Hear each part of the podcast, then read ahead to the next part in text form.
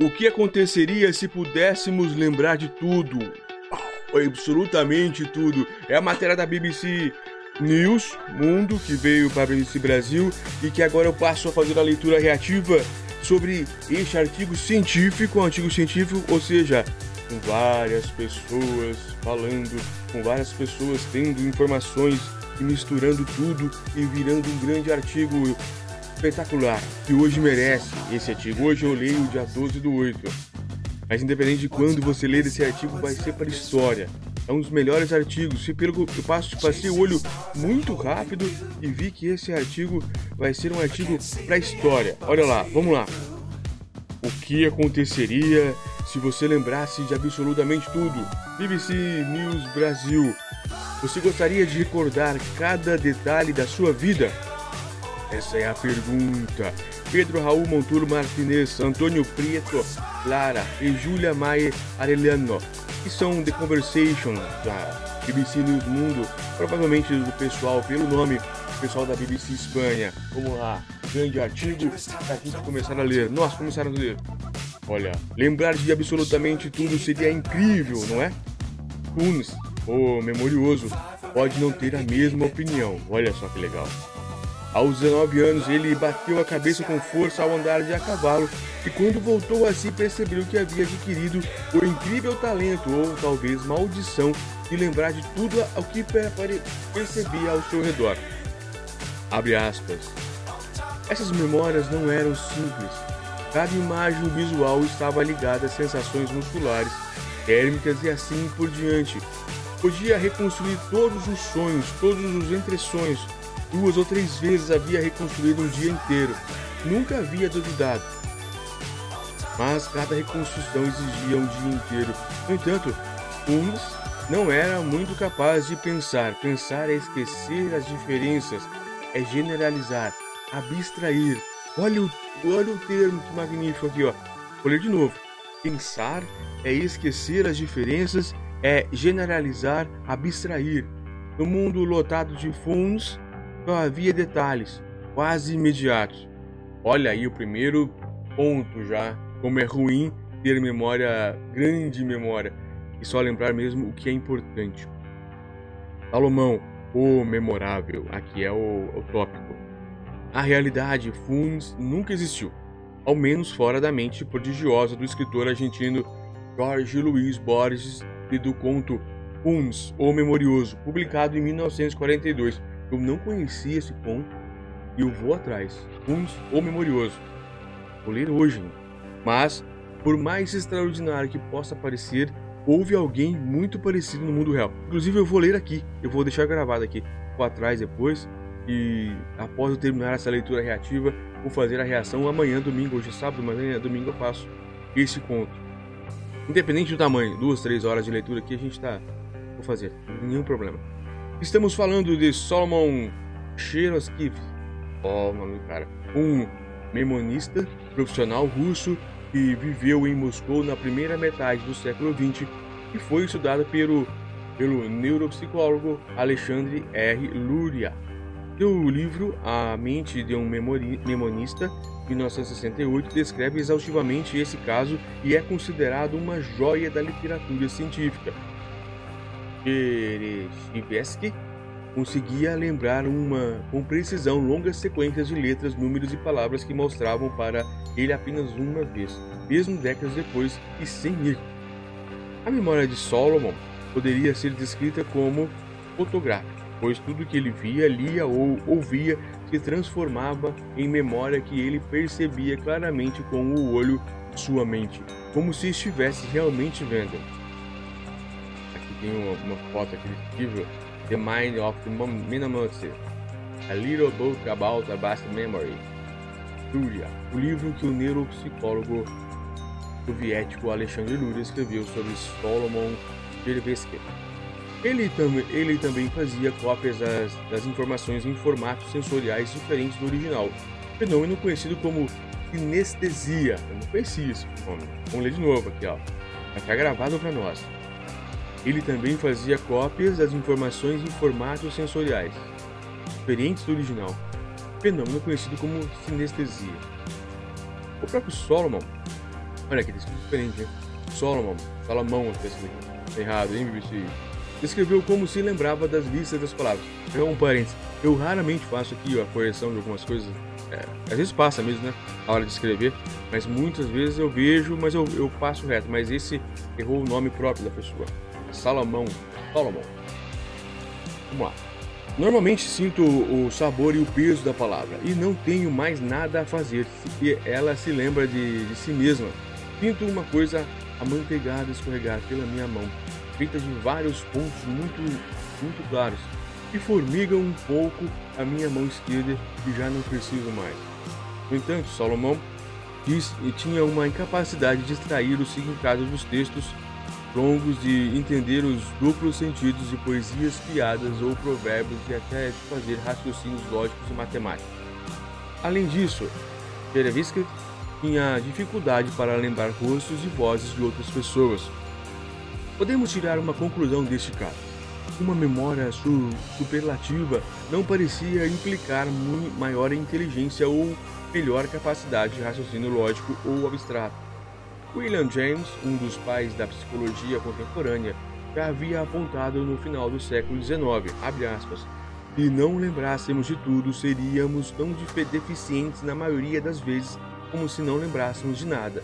O resultado paradoxal é que uma condição para lembrar é que devemos esquecer. Olha, tópico. Uma enciclopédia de arrependimentos. Outro caso bem conhecido parece apoiar a ideia de que uma maior capacidade de memória não necessariamente leva a uma memória melhor. Nascida em 1965, Jill Price é uma americana que consegue lembrar com riqueza de detalhes e com a mesma intensidade emocional da primeira vez, tudo o que aconteceu em sua vida. Nossa, isso é uma desgraça. Essa condição é conhecida como hipertimesia. Hipertimesia. Olha só o nome que também não conhecia. Hipertimesia. Hipertimesia. E envolve uma memória autobiográfica exacerbada que se torna disfuncional e patológica. O principal problema é que Jill não controla o acesso a essas memórias. Em vez disso, ela a sobrecarregam quando ela se depara com o um encontro ou outras memórias vinculadas. Por isso, é, é uma desgraça. Abre aspas. A maioria das pessoas considera isso uma bênção, mas eu chamo de fardo. Explica ela. Abre aspas de novo. Todos os dias eu repasso toda a minha vida na cabeça e isso tá me deixando louca. Olha aí a Jill. Que pena, Jill Price. Mas tudo bem, é uma, um fardo que você consegue carregar. Mano lendo. Ela ainda consegue se lembrar de cada uma das vezes em que sua mãe lhe dizia que estava engordando na adolescência, com o mesmo fardo emocional que sentia. Então, nossa, isso é horrível. Uma crítica dessa, dessa magnitude horrível. A memória dela se tornou uma enciclopédia enciclopédia de arrependimentos que a persegue frequentemente. O caso de Jill Price foi exaustivamente investigado pela disciplina de neurologia e ela mesma escreveu um livro contando sua história. Os testes de inteligência apontaram que elas têm uma capacidade intelectual normal, embora sejam detectadas algumas deficiências no pensamento abstrato e outras funções executivas. Como podemos ver, uma memória ilimitada não nos torna mais inteligentes ou, infelizmente, mais felizes. As pessoas costumam dizer que o tempo custa tudo, cura tudo. Mas no caso de Price, os momentos ruins de, de sua vida estão sempre vivos em sua cabeça. Oh, pena um exemplo aqui, porque a memória tem memória boa, mas tem memória de tudo é horrível. Tópico: Os campeões mundiais de memória. Ah, isso que eu vou conhecer essas pessoas. Eu li muito deles. Um caso bem diferente é dos memo memonistas profissionais, profissionais, aquelas pessoas que memorizam longa li longas listas de números, palavras ou datas a uma velocidade vertiginosa em campeonatos de memória. Por mais surpreendente que pareça, a maioria desses prodígios não tem memória qualitativa diferente da de, de um de nós. É porque é técnica, né? técnica é até fácil aprender. Na verdade, eles atingem esse grande desempenho de memória treinando várias horas por dia durante anos. A história de Joshua Foer, um jornalista seduzido pelo assunto ao fazer uma reportagem e que um ano depois foi proclamado vencedor do United States Memory Champion 2006 e bastante, é bastante ilustrativa. Qual era o seu segredo? Treinamento maciço em regras memônicas, conforme descrito em seu divertido livro os desafios da memória. Mais um livro aqui. Já tenho uns três livros aqui, né? Só nesse artigo aqui da, da, de hoje, eu já tenho uns três, quatro livros que eu quero ler. O curioso é que, além das informações específicas para os quais são treinados, esses profissionais cometem os mesmos erros de memória que os demais mortais. Eles esquecem aonde estacionar o carro ou o aniversário de um amigo como qualquer outra pessoa. Na verdade, os casos de memória fotográfica genuína são, são tão extraordinários que não representam um fenômeno estaticamente relevante à, à população. Tópico: se se lembre de esquecer. Olha que legal. Voltamos à pergunta do início: o que aconteceria se pudéssemos nos lembrar de absolutamente tudo? A pergunta é interessante porque nos permite questionar a, a própria natureza deste processo mental tão importante em nossas vidas. A memória não é um registro preciso e muito menos literal da realidade, nem um arquivo histórico do passado. Não é, não é reprodutivo, mas reconstrutivo.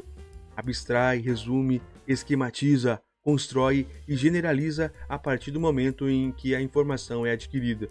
Que frase! Que frase! Não é reprodutivo a sua memória. Não é reprodutivo ou reprodutiva, mas reconstrutiva. Abstrai, resume, sistematiza, constrói e generaliza a partir do momento em que a informação é adquirida. Feito. Assim que lemos ou ouvimos um texto, esquecemos muito das palavras reais que foram usadas.